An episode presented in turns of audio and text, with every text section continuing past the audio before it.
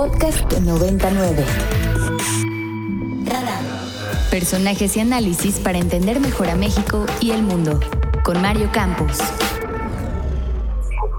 Claudio Flores, el post cumpleañero, un día después, pero te seguimos celebrando. Claudio, ¿cómo estás?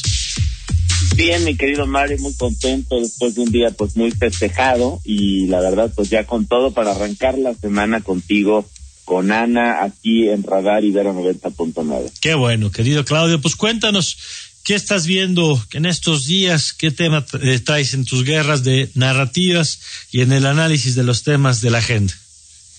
Mira, justo hoy se me, se me ocurrió darle este acercamiento a la colaboración, Mario, que fue las narrativas de la terquedad y la insistencia del gobierno de López Obrador. Eh, digamos, la insistencia se vuelve en ocasiones un atributo positivo, ¿no? Es alguien que, digamos, este, pues insiste, que mantiene su, su, digamos, su plan o lo, su objetivo, lo que quiere lograr, a pesar del contexto, a pesar de las dificultades, a pesar de los obstáculos. Sin embargo, también es cierto que parece que estamos viendo Mario, un gobierno federal eh, claramente dirigido bajo eh, la, digamos, las ideas de la figura principal que es Andrés Manuel López Obrador, en torno a, cual, a la cual se teje todo lo demás.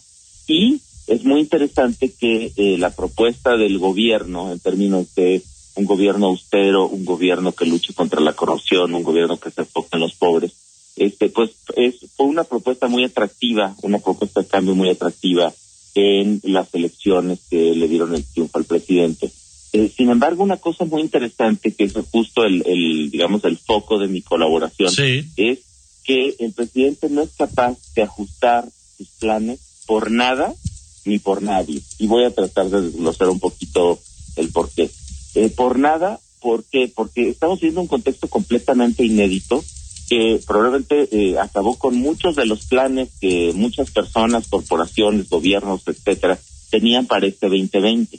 Se atravesó una pandemia que además eh, estamos sufriendo en nuestro país de manera particular, eh, justo por el tema de cómo se está manejando las dos dimensiones de esta pandemia, la dimensión sanitaria, que vemos que, pues de acuerdo con los comparativos globales, pues no lo estamos haciendo también cuando nos fijamos el número de personas fallecidas, Mario, el número de personas contagiadas.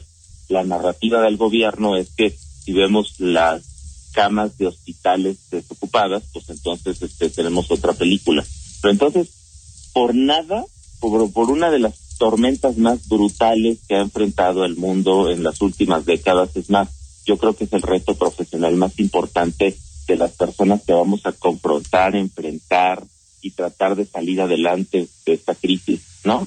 Y además también, en, eh, de nuevo, en el por nada está la situación de violencia que está y delincuencia organizada que está afectando a nuestro país. Y el segundo es por nadie tampoco, por nadie, ¿por qué? Ni por las mujeres, ni por los niños con cáncer, ni por los el personal de salud, ni por los científicos, ni las madres desaparecidas, ni los desempleados y particularmente ni los pobres, Mario, parecen afectar, eh, digamos, un ápice los planes originales del gobierno federal, lo cual pues hace pensar que es un gobierno eh, poco sensible al contexto, ¿no? Un gobierno usualmente pues va ajustando sus planes, sus políticas públicas a, eh, la, a la realidad para irse adaptando a ella. Incluso a mí me gusta mucho esta frase atribuida a Charles Darwin, ¿no? Este, pues padre de la evolución, digamos, ¿no? Este, que dice que eh, no es el más fuerte ni el más inteligente el que sobrevive, sino el más flexible y adaptable a las nuevas condiciones del contexto. Y me parece que es justo lo que no estamos viendo, Mario.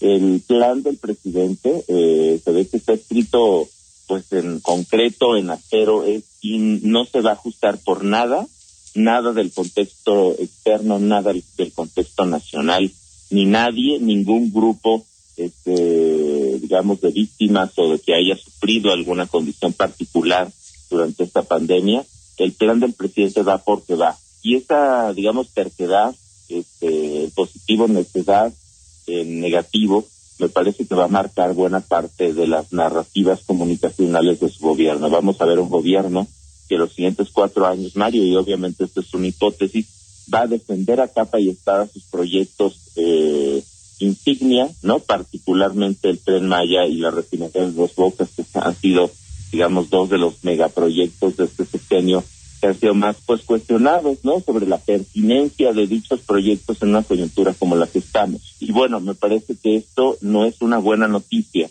un gobierno que sea ciego al contexto. Imagínate, Mario, que tú, por ejemplo, si fueras de viaje, no sé, a Puebla, ¿no? Tomas tu automóvil y tú siempre este, sigues la misma ruta, la misma velocidad, este, ¿no? La misma lógica de conducción. Imagínate que de repente un día sales y pues está cayendo la peor tormenta del Valle de México y tú pretendes mantener la misma velocidad, del mismo rumbo, mantener tu destino, quizá en condiciones que no te permitan llegar a él, ¿no? Entonces creo que es un poco lo que, digamos, metafóricamente estamos viendo en un gobierno que eh, le, le, le afecta un golpe a México y al mundo, obviamente, es una doble crisis sanitaria y económica, pero es incapaz de ajustar, de eh, hacer eco, de escuchar, de eh, eh, revisar los, lo que dicen los expertos, incluso sus propios expertos, para ir haciendo ajustes a este plan. Parece un plan por encima de todos, Mario, por encima de, de todos y de todo, por encima de México y por encima de los mexicanos. Vaya, pues vaya, vaya panorama. Claudio, gracias como siempre por tu mirada. Muchas gracias, un abrazo, muy buena semana. Esta semana arranca hoy, mi querido Mario, y cómo hacerlo bien, pues desde Radar 90.9. Muy bien, gracias Claudio. Claudio Flores. Para más contenidos como este, descarga nuestra aplicación disponible para Android y iOS o visita ibero909.fm.